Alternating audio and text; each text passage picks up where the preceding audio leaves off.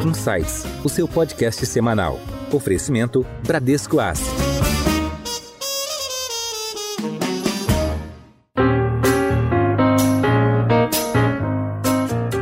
Bem-vindos a mais um episódio do Insights, o seu podcast semanal do Banco Bradesco. Eu sou a Priscila Forbes e hoje nós vamos conversar sobre cenário macroeconômico. A economia global está se recuperando da crise, com um enorme estímulo vindo dos Estados Unidos. E aqui no Brasil, a retomada veio com mais força do que imaginado, com avanços na vacinação e reabertura da economia. E como fica a economia nos próximos meses? Como a inflação e o ciclo de alta de juros podem afetar os seus investimentos? E quais sinais o envia para o curto prazo. Para compreender melhor este cenário, hoje nós convidamos para o Insights o economista Afonso Celso Pastore. O professor Pastore, além de economista, foi professor na USP, INSPER e na FGV, ex-presidente do Banco Central e atualmente tem a consultoria AC Pastore. Professor Pastore, bem-vindo ao Insights. Muito obrigado, eu fico muito satisfeito de estar aqui com vocês. E hoje recebemos de volta o Marcelo Toledo, que é economista-chefe da Branha, uma presença contumaz aqui no Insights. Toledo, bem-vindos de volta. Obrigado, Priscila, e é um agradecimento, claro, muito especial ao professor Pastore, que é um parceiro de longuíssima data aqui da Organização Bradesco, e, claro, participou da história econômica do Brasil e ainda de uma forma muito presente. Obrigado, professor. Então, a pergunta é, professor, a gente pode voltar voltar a ter um cenário de inflação como tivemos na década de 70 nos Estados Unidos? Eu acho, Priscila, que a curto prazo não, mas eu acho que a gente tem que ficar prestando atenção. Primeiro, estes saltos enormes no CPI nos últimos dois meses tem muito de eventos temporários, tem muito de eventos acidentais. Por exemplo, essa pandemia rompeu cadeias de suprimento. De repente, você para de produzir automóveis porque falta um chip que precisa de um semicondutor que é produzido só em duas fábricas. Eu estou falando um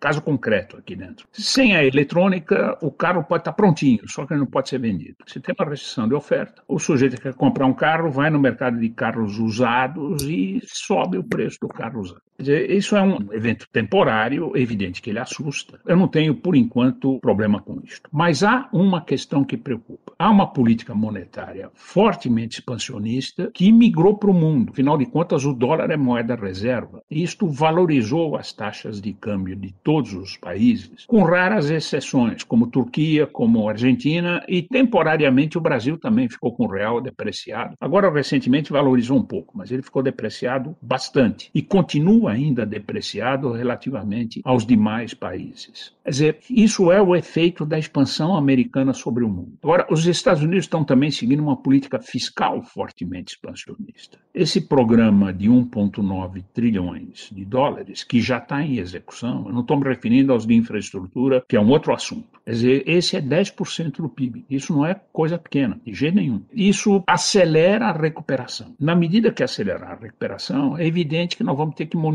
muito de perto a evolução do nível de emprego, do hiato do emprego, do hiato do PIB, das vendas, do comércio, da produção industrial, para detectar antes sinais de inflação. Esse risco existe, esse é um risco que, se acontecer e subir a taxa de juros nos Estados Unidos, ela vai produzir repercussões na economia mundial. Do mesmo jeito que baixaram as taxas de juros no mundo, você vai assistir uma força para a subida. Mas eu acho que isso está um pouco distante ainda no tempo, não é para já, não. Professor, como o senhor mencionou, além desse pacote fiscal de curto prazo, ou voltado para o curto prazo, tem dois outros grandes pacotes sendo discutidos no Congresso americano e propostos pelo Biden. É um deles voltado para a infraestrutura e outro para aumentar a transferência de renda às famílias, vamos resumir assim. Isso daria para a gente considerar como uma grande inflexão na história econômica americana? Quer dizer, é uma espécie de um New Deal ou um aumento do estado de bem-estar social, digamos, alguma coisa realmente transformacional para a economia americana? Num certo sentido, sim, Marcelo. O Biden foi vice-presidente do Obama e o Obama aguentou todo o custo político da crise de 2008, 2009, que foi plantada no governo Clinton. Eu estou falando de três presidentes democratas. E eu não tenho dúvida de que a eleição do Trump derivou em grande parte do custo político suportado pelo Obama diante da crise que gestou na administração do Clinton. Os Estados Unidos vem concentrando a distribuição de renda há muitos anos,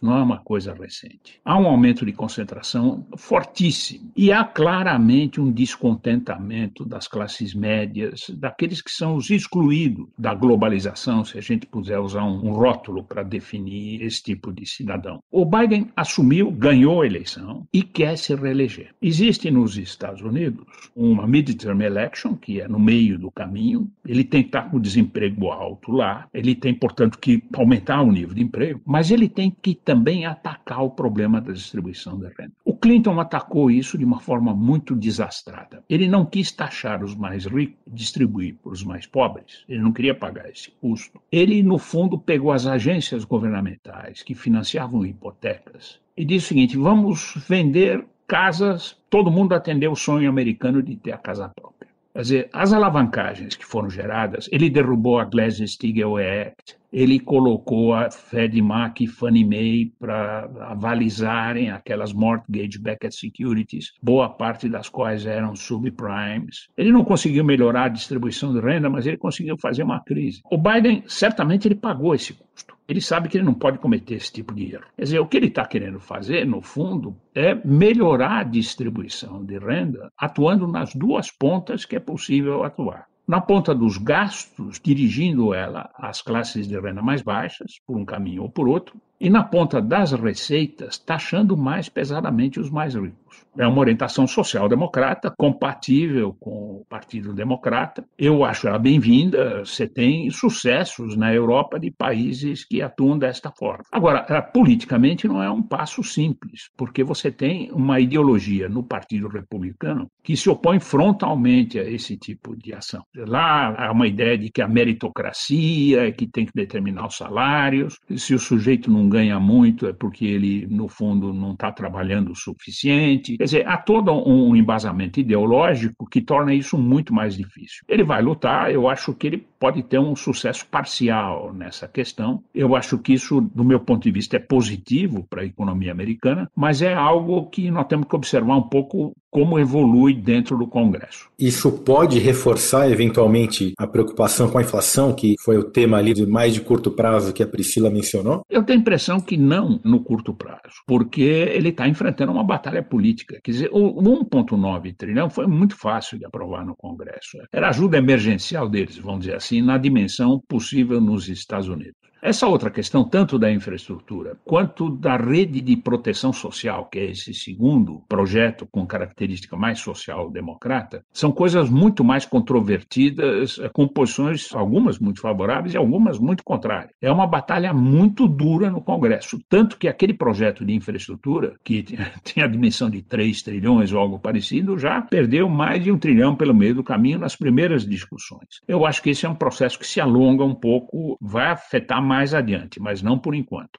Professor, esse ambiente global de maior liquidez, principalmente liderado aí pelos Estados Unidos, injetando tanto recurso na economia, como é que isso afeta não só o Brasil, mas outras economias emergentes? Né? A gente pode esperar aí um fluxo de entrada nessas economias e a gente está vendo aí uma alta de preços das commodities, né? Muitas dessas economias são justamente exportadoras de commodities. Então, como é que fica essa dinâmica? Quais são os efeitos esperados? Priscila, vamos dividir isso em duas partes. Você tem primeiro um efeito que vem pelo lado real da economia mundial. Estados Unidos cresce e China cresce e pode esperar que a Europa também cresce. Europa andou um pouco mais atrasada na vacinação, mas já fez o catch-up com relação aos Estados Unidos. Eles já superaram os Estados Unidos. A Europa não tem a capacidade de dar estímulo fiscal na magnitude dos Estados Unidos. Aquilo não é um país, é uma confederação de países. Cada um tem a sua política fiscal nacional autônoma. A Europa só tem uma coisa em comum a todos os países, que é a política monetária. Os Estados Unidos têm o Fed, eles estão fazendo coisas muito semelhantes, mas eles não têm a política monetária. Mas cresce cresce também a Europa. Esse crescimento do mundo, essa recuperação, é muito forte. Em cima disso, o FMI, no último World Economic Outlook, projeta um crescimento de 8,5% no comércio mundial. É muito grande isso. Um aumento dessa ordem de magnitude facilita as exportações de todo o mundo. Segunda questão que tem aqui dentro é que tem um país chamado China que é um grande importador de commodities. E a China vai crescer esse ano mais de 8%.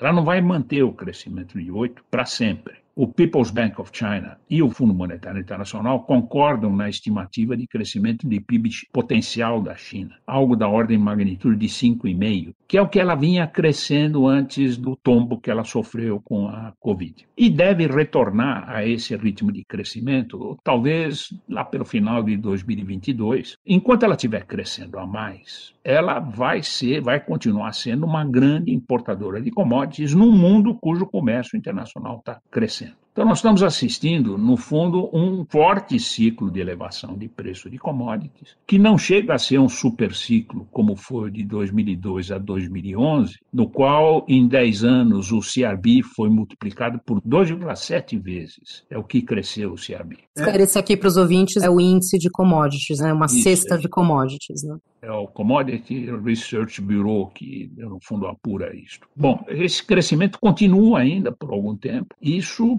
produz um aumento. No caso do Brasil, nós somos duplamente favorecidos aqui. A primeira é na geração de um grande superávit comercial que vai se transformar em superávit na conta corrente nesse ano. Quer dizer, é um alívio muito importante do ponto de vista do comércio internacional, do balanço de pagamentos. A segunda questão é que, por um caminho ou por outro, através de N canais de transmissão, um ciclo de subida de preço de commodities produz uma aceleração do crescimento do PIB no Brasil. Isso é muito fácil de ver se você montar um diagrama de dispersão, colocando no eixo horizontal a taxa trimestral de variação do CRB e no eixo vertical a taxa de variação do PIB do Brasil. Você vê que eles estão concentrados em torno de uma reta. Maior taxa de variação do CAB, maior crescimento econômico aqui dentro. Quer dizer, isso estimula a recuperação brasileira e estimula a recuperação mundial de um modo geral. O Brasil não é o único exportador de commodities que se beneficia disso. A visão sobre a economia mundial é muito positiva. Na medida em que o mundo dominar a pandemia, e aqui tem bright spots e spots que não são tão bright. Você tem um problema com a Índia, que, coitada, está sofrendo enormemente com a pandemia, mas você tem outros países que dominam a pandemia. Na medida que isso for ganhando o corpo, a tendência da economia mundial é convergir para o antigo normal, que era um antigo normal no qual não existia pandemia. Então, a perspectiva numa situação como essa é de continuidade e recuperação da economia mundial. Em alta. Professor, aqui no Brasil temos visto também, apesar de uma segunda onda da epidemia muito forte no começo do ano, e também ainda o ensaio de uma terceira onda, ou o não esgotamento ainda, não reversão da segunda onda, apesar disso, nós vimos uma atividade interna que resistiu mais. Como o senhor está vendo a atividade econômica nesse ano de 2021, pensando um pouco nessa recuperação mais forte que a gente tem observado nos dados correntes? Marcelo, deixa eu começar a colocar o seguinte: nós estamos tomando um banho de humildade, nós economistas. Não é bem assim, não é que a gente emburreceu de repente. Nós nunca tivemos uma pandemia, nunca lidamos com esse tipo de questão. Quando começou a acontecer essa segunda onda, e ela entrou da segunda metade de fevereiro em diante, o que nós usamos foi a informação de como outros países submetidos a uma segunda onda reagiram e que tipo de reflexo econômico isso teve. Só que tem uma diferença. Esses outros países que eu me refiro são Europa, todos. Quer dizer, governos na Europa, ou na Itália, ou na Bélgica, ou na Alemanha, ou na França, ou na Espanha, onde quer que seja, coordenam protocolos de afastamento social que fecham escolas, que fecham bares e restaurantes, que reduzem a mobilidade espacial entre cidades com a devida compensação àquelas atividades econômicas que são prejudicadas. Por exemplo, eu tenho família na Itália, o pessoal mora em Bolonha. Os restaurantes fecham, mas eh, eles são isentados de imposto quando eles fecham. Ou recebem uma compensação do governo para poder sobreviver ali dentro, para evitar quebras. Bom, evidentemente, o custo social daquela paralisação é grande, porque isso significa um aumento de dívida, mas o custo econômico instantâneo e a distribuição do custo entre os indivíduos da sociedade é menor. Com isso, você consegue reduzir a mobilidade e reduzir a incidência da pandemia, enquanto você não vacinou todo mundo. Aqui no Brasil, nós fomos para o free trade absoluto aqui dentro. Quer dizer, você não fecha, não abre, não faz nada e nem vacina. Quer dizer, tem um certo conjunto de pessoas todos nós que estamos aqui estamos beneficiados com isso, que tem o privilégio de poder trabalhar a partir de casa, no home office, tem condições financeiras para continuar vivendo. Mas a grande maioria da população não tem esse tipo de condição. Ela tem que ir para a rua, ela tem que trabalhar de alguma forma. Então, quer dizer, a recuperação acontece, porém isso sustenta o contágio no nível mais alto. Torna muito mais difícil cair a pandemia ela só cairá na medida em que você acelerar em muito a vacinação. Como nós fomos, nós, país, os negligentes na vacinação, nós vamos demorar mais tempo. Nós vamos chegar lá, porque essa negligência teve um custo político para o governo. O governo foi compelido a ter que importar Pfizer, Moderna, tudo isso para poder suplementar aquela oferta mais magra de ações. Agora, surpreendeu, nós não nos comportamos como o outro, e o primeiro trimestre, em vez de ter uma estabilidade ou uma pequena queda, ele teve um crescimento de 1,2%. Isso sozinho deixa um carry-over para o resto do ano de crescimento de 4,9% se nada mais acontecer. Eu tenho a impressão de que a tendência é acontecer alguma coisa, pode acontecer coisas negativas e positivas, mas eu tenho a impressão de que o balanço vai a favor de coisas mais positivas, como essa do comércio internacional. De forma que é muito possível que nesse ano, apesar daquela cautela inicial, a gente tenha um crescimento superior a 5%.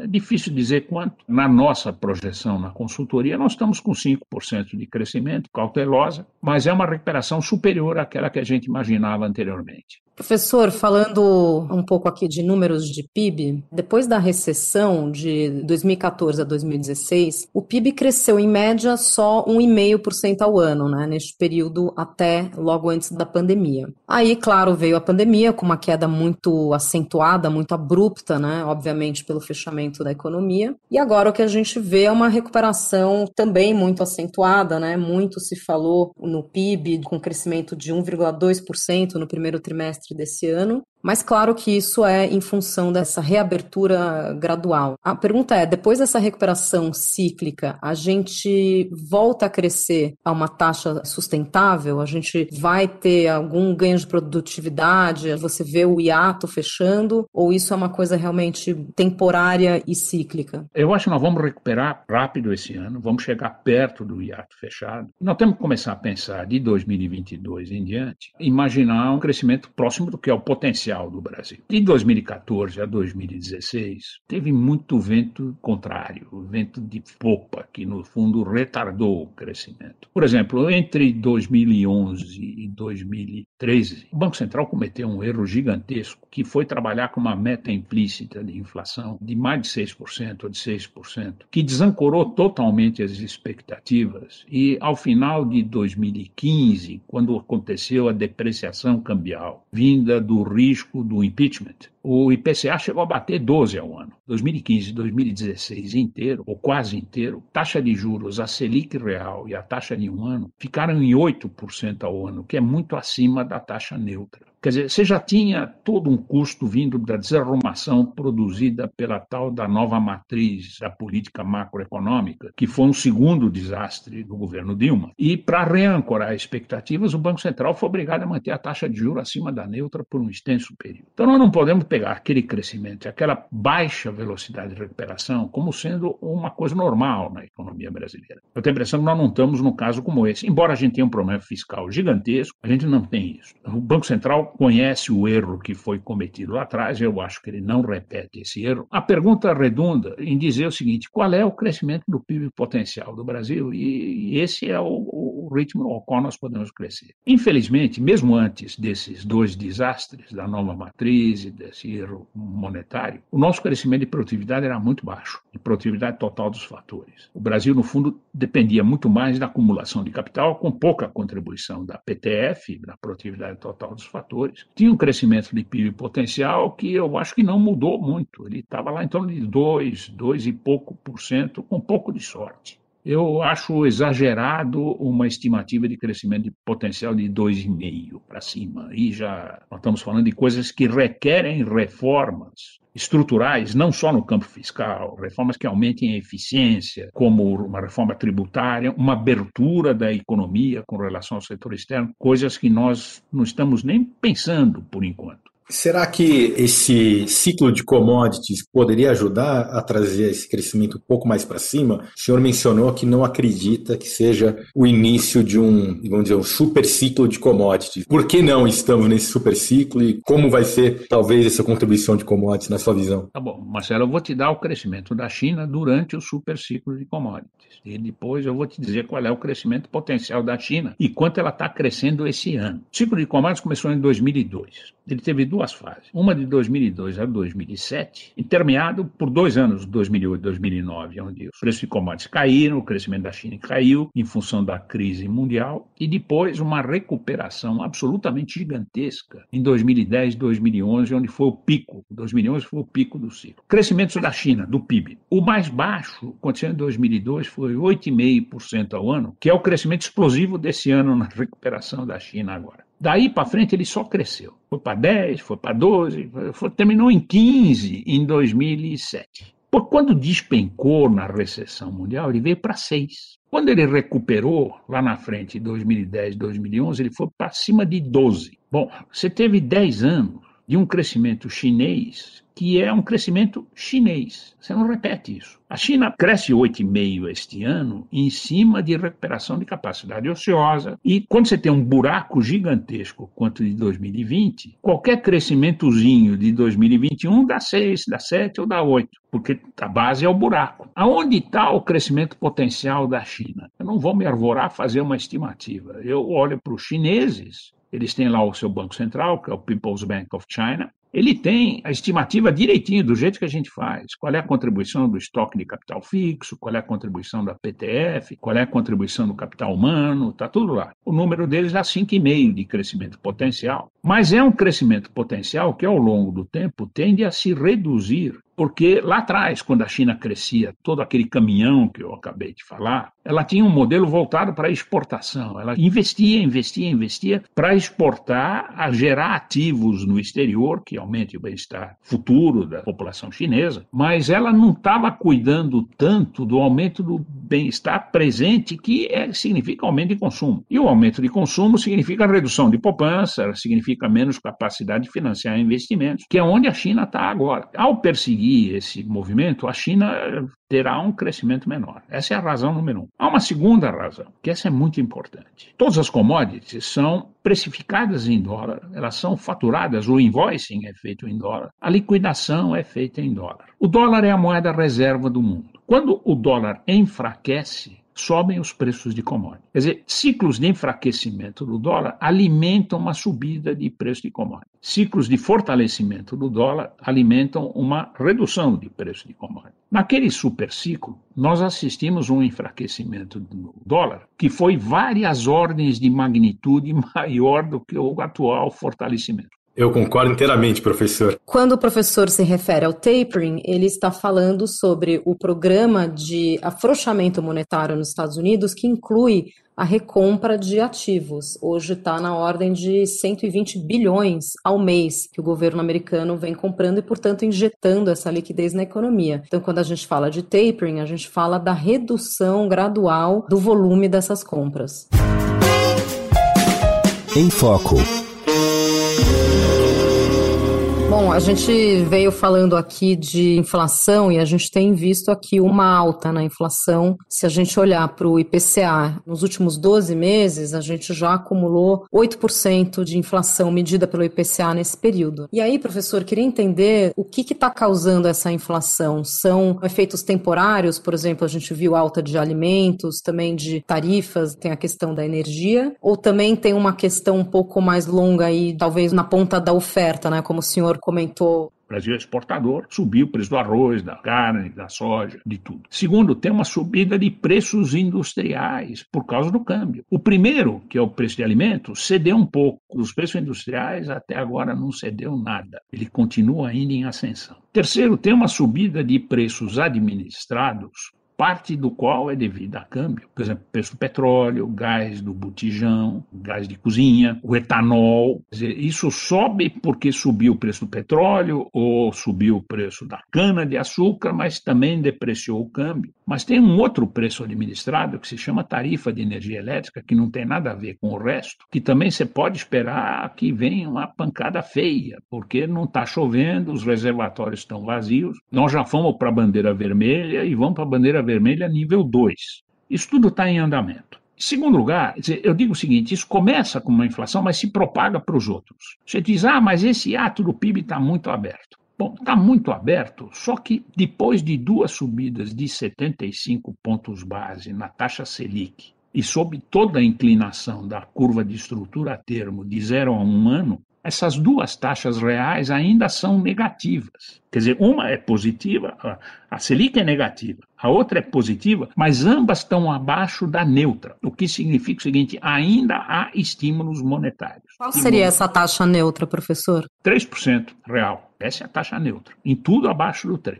É, ou seja, a gente está falando de descontar a inflação que atualmente. É taxa é... neutra real. Quer dizer, se você puser uma inflação de 3,5 na meta, a uhum. Selic tinha que estar em 6,5 nessa altura para estar na neutra. Onde é que está a Selic agora? Está muito abaixo do 6,5. Eu vou te dizer o seguinte: eu não tenho dúvida de que o Banco Central vai ter que puxar isso ou para o 6,5 ou muito perto do 6,5 na ponta desse ano. Poderia chegar ali no 6,25, 6,5 no final de isso 2021. Aí, em dezembro, agora. Então é o seguinte: ele vai ter que mudar o discurso sobre isso. E qual é o risco? O risco é ele perder o controle da expectativa. A expectativa de inflação tem que estar ancorada na meta, ela não pode se desviar da meta. Se o Banco Central diz que vai atingir a meta, ele deu uma informação. Agora, a ação concreta que ele tem no campo da política econômica tem que ser consistente com o discurso dele. Ele age de forma muito transparente. Ele costuma dizer para o mercado financeiro, para mim, para o Marcelo, para você, para todos nós, que modelo ele usa para poder fazer as projeções dele, fazer as estimativas dele. Ele até publica esse modelo, põe os coeficientes, põe tudo lá dentro. E se alguém tiver dúvida, pega o telefoninho, liga para o diretor do Banco Central que cuida disso, ele te dá os detalhes do modelo que ele te usa. Ele não vai dizer onde ele vai botar a taxa de juros, mas ele vai te dar toda a informação para você ter plena transparência sobre como ele pensa. Bom, você pega esse modelo dele, você tem uma dúvida sobre qual é o hiato do PIB. É a dúvida maior que existe. Ah, só aproveitando aqui para esclarecer, nem todos os ouvintes estão familiarizados com esse termo hiato. Quando a gente fala do hiato, a gente está falando da distância entre o PIB real, o PIB observado, realizado, e o PIB potencial. Então, essa diferença entre o potencial e o realizado é o que a gente chama de hiato, hiato. né? Esse gap aí do produto.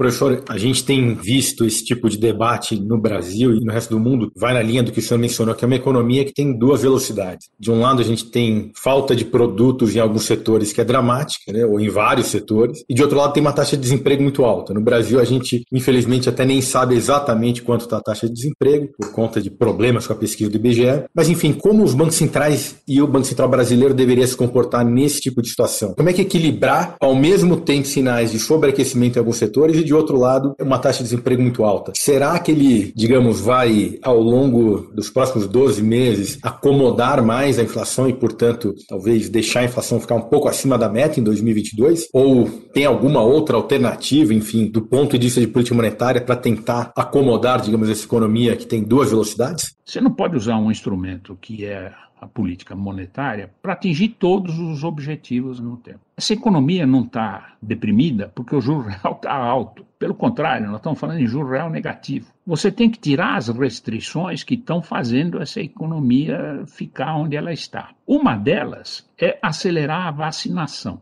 Segunda delas é ver aonde estão esses entupimentos de canais de suprimento para agir sobre eles. A terceira, o governo pode fazer investimento de infraestrutura financiado no mercado de capitais. Ele tem que ser mais ágil nisso para poder permitir um aumento do gasto, não do gasto público do gasto das concessionárias de infraestrutura para poder, no fundo, através do efeito multiplicador, gerar um crescimento de demanda. Você diz, mas o Banco Central tem que olhar para duas coisas. É, mas ele só tem um instrumento. Quer dizer, se ele deixar desancorar a expectativa, trabalhando com uma meta implícita, ele resolve ser bonzinho e diz o seguinte: já que não está crescendo, em vez da gente tolerar uma meta de 3,5, vamos tolerar uma meta de 5. No limite superior. Bom, nós acabamos de viver essa experiência com Tombini no Banco Central. Desancorou a expectativa. Para reancorar, ele teve que manter a taxa real de juros próximo de 8% ao ano por mais de um ano e meio. Acentuou a recessão de 2007 a 2008. Se o governo tiver um horizonte curtinho na frente, ele deixa essa herança maldita para o próximo. Se ele for responsável, ele não faz isso. Agora, deixa eu. É uma coisa muito simples para vocês sem entrar em política. Roberto Campos Neto é o primeiro presidente do Banco Central que tem independência política. O presidente da República não pode demiti-lo. Ele tem poder para tudo, menos para demitir o presidente do Banco Central. Ele não consegue. Ele está também, à medida que ele tem mandato fixo, ele está condenado a ser presidente do Banco Central por quatro anos, que não pode ser coincidente com o presidente da República. Você acha que um cara que vai ter que ficar lá, vai fazer a besteira de atirar numa meta implícita, deixar a expectativa desancorar e ter ele que pagar o custo de uma recessão como a de 2014 e 2016? Aqui, vamos baixar essa bola. O cara pode não entender direito de muitas coisas, mas isso qualquer um indivíduo com mínimo de discernimento entende. Eu acho que ele não vai usar a política monetária para poder, no fundo, transigindo com a inflação, fazer a economia crescer mais e, principalmente, porque ele está convencido, como nós também estamos, que o atual grau de ato negativo não é uma função da taxa de juros estar alta, mesmo que a Selic está no campo negativo. Então, eu não vejo esse risco. Eu acho que o Banco Central vai atirar é na meta. E o resto do governo vai ter que fazer o que tiver ao alcance dele para fazer essa economia se consolidar num crescimento mais rápido. Professor, essa autonomia formal do Banco Central, ela restringe de alguma forma o espaço de manobra na política monetária? Qual é a sua visão sobre isso? O senhor concorda que foi um, um avanço importante, né, essa autonomia, mas quanto isso restringe o Banco Central? Não, isso não restringe nada, isso liberta o Banco Central. O grande temor do Banco Central era o presidente um belo dia receber um telefonema, quando ele estava reunido para subir a taxa de juros, aí toca aquele telefoninho, vamos chamar ele de telefone vermelho, fazer um pouco de brincadeira aqui dentro, que liga o Banco Central diretamente ao presidente da República. E do outro lado sai um cara: presidente da República sou eu. Se eu não baixa a taxa de juros, se eu baixo a taxa de juros, não sobe. Se ele recebe um telefonema desse, acabou a autonomia do Banco Central. Ele, para poder fazer política monetária, tem que ter um tipo de autonomia, que é a única que interessa: liberdade no uso do instrumento para atingir o objetivo. O instrumento é a taxa de juros. Quando ele não tem autonomia política, ele pode estar sujeito a esse tipo de telefonema que eu acabei de descrever agora. Então ele fica livre de atitudes intervencionistas. Fica né? livre de imposições populistas. Políticas. Então vou dizer, ele vai ter que agir tecnicamente. Isso é que é bonito na teoria de central banking de um modo geral.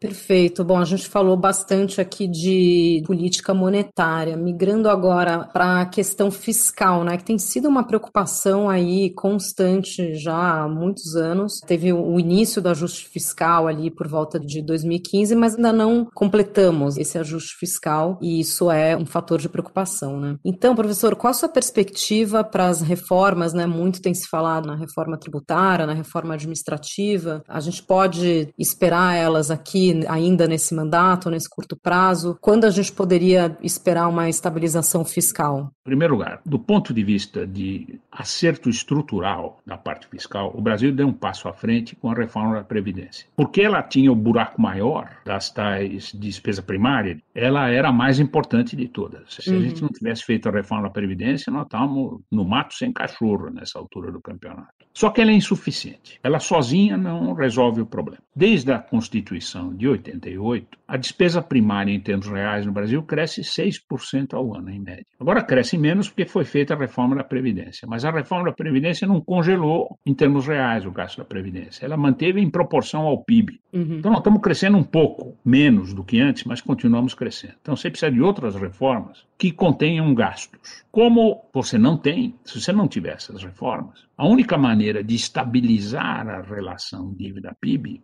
é fazer superávites primários com um aumento de imposto. E aumento de imposto tem custo econômico. Por que, que eu digo que você precisa de superávit primário? Você pega no Brasil, vamos admitir que a taxa de juros de equilíbrio no Brasil seja a taxa neutra. E vamos admitir que o crescimento do Brasil seja o crescimento potencial. Se a neutra é 3 e o crescimento potencial é 2, a taxa de juro real é 1% acima do crescimento do PIB potencial. Quer dizer, todo ano você tem que fazer um superávit primário que seja a diferença entre a taxa real de juros e a taxa de crescimento, que é 1%, multiplicada pelo tamanho da dívida. Vamos dizer que você tem uma dívida de 90% do PIB. Você precisa de um superávit primário de 0,9. Quando você tiver um superávit primário de 0,9, nesse equilíbrio, a tua dívida se estabiliza. Nós estamos ainda com déficit primário. Se nós vamos fechar com déficit primário, da ordem de talvez um pouco abaixo de 3. Vou ser bonzinho, eu vou falar 2,5. Bom, eu precisava fazer um ajuste de 3,5 do PIB. 3,5 do PIB significa o seguinte: eu vou ter que fazendo mais reformas que vão cortando gastos até equilibrar o crescimento da receita com o crescimento da despesa e gerar o superávit primário. Isso nós precisamos das reformas e esse desequilíbrio ainda nós não fechamos.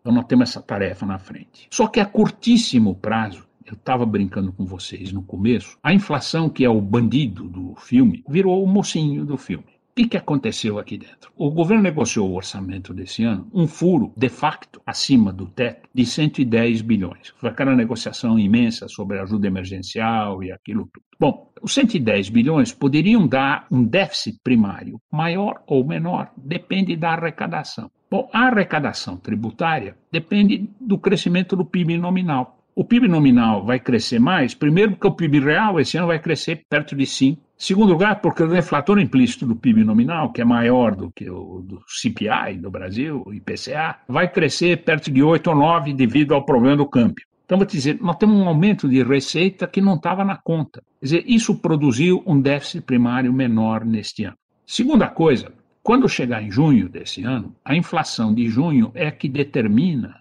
qual é a correção que você tem que aplicar no teto de gastos de 2021 para determinar o teto de gastos de 2022. A inflação está em 8 agora, ela ainda sobe um pouco até cair na parte final do ano. Bom, quando ela estiver em junho, ela vai estar tá acima de perto de 8% ao ano. Você corrige o dado. Se você corrigisse isso na meta, teto de gastos era corrigido, você gastou esse ano mais 30 ou 40 bilhões era o que você tinha que gastar o ano que vem. Como a taxa de inflação vai estar muito acima da, da meta, o teto de gasto do ano que vem é o teto de gasto desse ano mais 120 bilhões.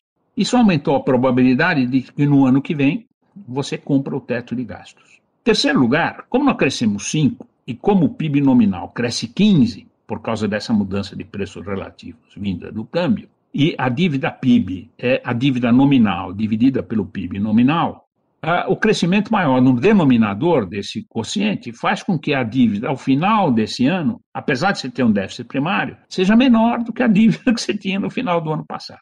Em cima disso, o mercado diz o seguinte: temos um alívio alívio temporário, dá mais tempo de fazer reforma. Bom, isso reduziu o prêmio de risco, caiu um pouco o juro no ramo longo da curva. Foi aí que o real saiu dos 5,60 e veio para os 5,10, 5, 5,10. Isso produziu efeitos. Só que não são efeitos finais, porque isso é um problema intermediário. Nós continuamos precisando de reforma. O risco está lá ainda. Então, nós temos que aprovar reformas. Bom, aí nós vamos para o campo político. Qual é a probabilidade da gente aprovar essa reforma agora, nesse final de 2021 e 2022? Os analistas políticos e os políticos com os quais eu falo me dizem o seguinte: 2022 esquece que é ano de eleição. Você pode ter uma ou outra reforma infraconstitucional. Por exemplo, essa reforma tributária proposta pelo Guedes, não a da CPMF, aquela dos impostos sobre bens e serviços federais, o PIS e o COFINS. Essa você pode fazer por lei ordinária.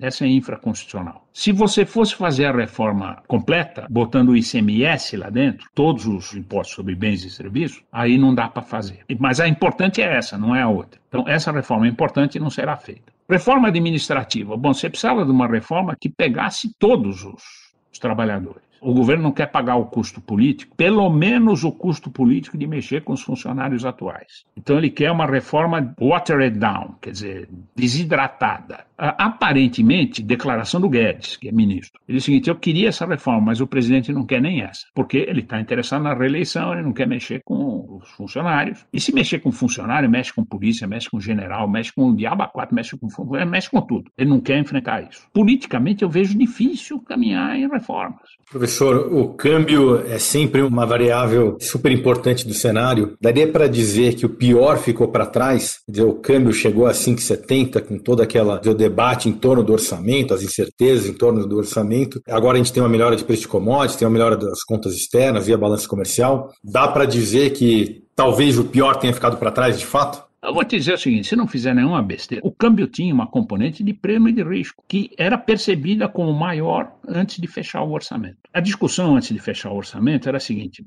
em primeiro lugar, vai ter orçamento? Não era unânime a resposta sim. Tinha várias pessoas, talvez. Até que onde vai o furo? Esse governo é populista, é isso, é aquilo, tal, não sei o quê. O Guedes não vale mais nada, ele não consegue segurar nada. Bom, no fim, o 110 era melhor do que o mercado previa. Tirou um pedaço do risco. Podia ter sido pior. Segundo quando veio o mocinho no lugar do bandido e a inflação ajudou a perspectiva da dívida PIB, da receita desse ano e da probabilidade de atingir o teto no ano que vem. Quer dizer, o prêmio de risco caiu. Sumiu o prêmio de risco? Não. Ele não sumiu porque o câmbio é um animal, diz o Rogoff, que o câmbio é um preço esquizofrênico ele é ao mesmo tempo um preço relativo, aqui não estamos falando de câmbio real, tradables contra não tradables, ele é um asset price, se comporta como um título de renda fixa, como uma ação, ele é volátil, ele depende de expectativas, quer dizer, sendo um asset price, esse é o câmbio nominal. Se o governo fizer uma reforma, digamos, a reforma administrativa. O presidente acorda de manhã e fala, pô, eu sonhei com Deus. Ele me diz o seguinte, se você fizer a reforma administrativa, você vai ser reeleito presidente da República mais cinco vezes. Ele acreditou em Deus, o que é duvidoso, porque ele não acredita em ninguém, quer dizer, o presidente da República é ele,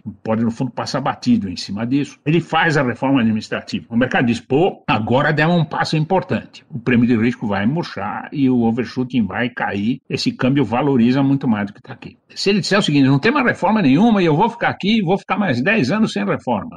Vai ser na pancada. Vamos resolver isso do jeito que um cara como eu resolve. Aí você não tem a dúvida que o prêmio de risco vai subir. Eu acho que temporariamente, Marcelo, esse prêmio de risco se estabilizou, esse câmbio está aí, tem uma confiança enorme de que a taxa de juros subindo, e eu estou te dizendo o seguinte, eu não tenho dúvida que ela vai subir mais do que o mercado estava pensando. Mas eu também estou olhando aonde que estão os calls das instituições. E a taxa de juro entre 6,25 e 6,5 na ponta desse ano é quase unânime no mercado.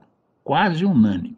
Mercado financeiro tem essa mania de antecipar tudo, ela traz tudo ao valor presente. Na medida que ela traz tudo ao valor presente, se tivesse que entrar uma batelada de dólares para valorizar o câmbio, já estava entrando. E o câmbio não conseguiu ainda furar a barreira dos 5. Ele está mais próximo do, do 5 e 10, em média, do que ele está do 5 ainda. Já tem mais de uma semana que está acontecendo isso. Eu te digo o seguinte: eu concordo que, em certo sentido, o pior já passou, embora não de forma permanente, porque depende das futuras ações do governo. Concordo que o câmbio de 5,70 é muito improvável nessa altura do campeonato. Se eu soltar, e nós vamos ter que soltar na semana que vem, um relatório nosso fazendo as projeções para o resto desse ano e para o ano que vem, nós vamos optar por um câmbio de equilíbrio mais baixo do que a gente tinha antes, mais próximo, não sei, 5,10, 5,20, 5, enfim. E eu não olhei a Focus, mas eu acho que a Focus está por aí, ela não está muito diferente disso. Te digo o seguinte, vamos trabalhar num normal de câmbio que está mais próximo de onde ele está flutuando agora, com uma probabilidade muito pequena dele ir lá para aqueles níveis enormes onde ele estava no passado. Seu guia.